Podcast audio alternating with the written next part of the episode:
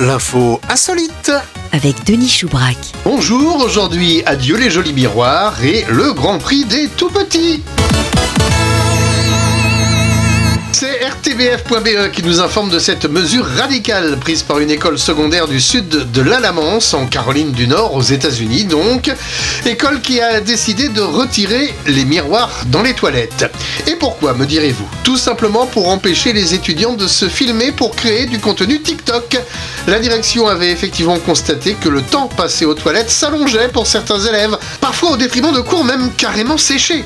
Jusqu'à 9 passages par jour ont même été recensés pour les plus et comme les miroirs étaient visibles sur certaines vidéos, il n'a pas été difficile de faire le rapprochement.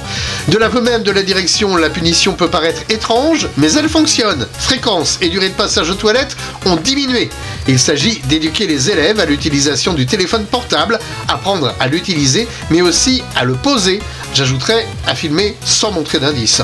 Je vous rappelle que l'application chinoise est accusée aux États-Unis d'être un outil de surveillance du Parti communiste de Pékin et que quelques 5000 parents américains ont déposé plainte estimant que TikTok est une arme, une drogue qui abreuve les enfants dès l'âge de 12 ans de contenu violent, sexuel et même suicidaire.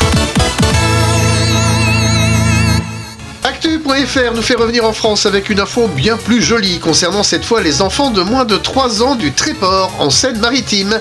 La bibliothèque municipale vient d'y créer le Grand Prix des Petits Pas, un prix littéraire réservé aux jeunes lecteurs de 0 à 36 mois.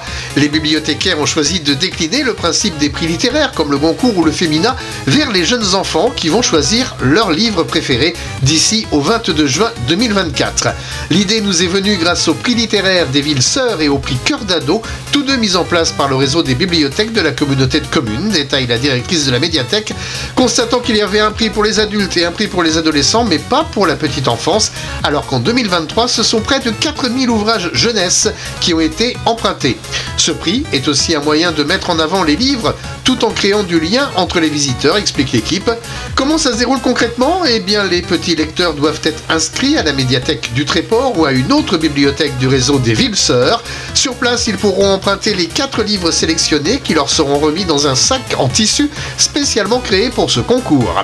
Ils auront ensuite deux semaines pour lire les livres et voter depuis le samedi 20 janvier jusqu'au 22 juin en remplissant un bulletin. Pour les plus jeunes qui ne savent ni lire, ni écrire et ni parler, ce sont les parents qui seront sollicités pour euh, lire les livres plusieurs fois avec l'enfant et noter ses réactions et celui vers lequel il revient le plus souvent sans, et c'est le plus délicat, montrer sa préférence pendant la lecture. Les livres sélectionnés sont La Barrette d'Annelise Hortier, La Boîte à Berck de Julien Bézia, Quelque chose est tombé d'Elena Baboni et T'as vu mes muscles de Michel Van Zeveren. Une fois le grand gagnant choisi par les petits lecteurs, les organisateurs voudraient inviter un représentant de la maison d'édition lauréate pour découvrir le travail d'édition et si ça fonctionne bien, le prix sera reconduit, voire même amélioré les années suivantes. Je referme avec ça le livre des drôles d'infos pour cette semaine, mais je reprends très vite ma lecture pour vous en dénicher de nouvelles pour la semaine prochaine. Au revoir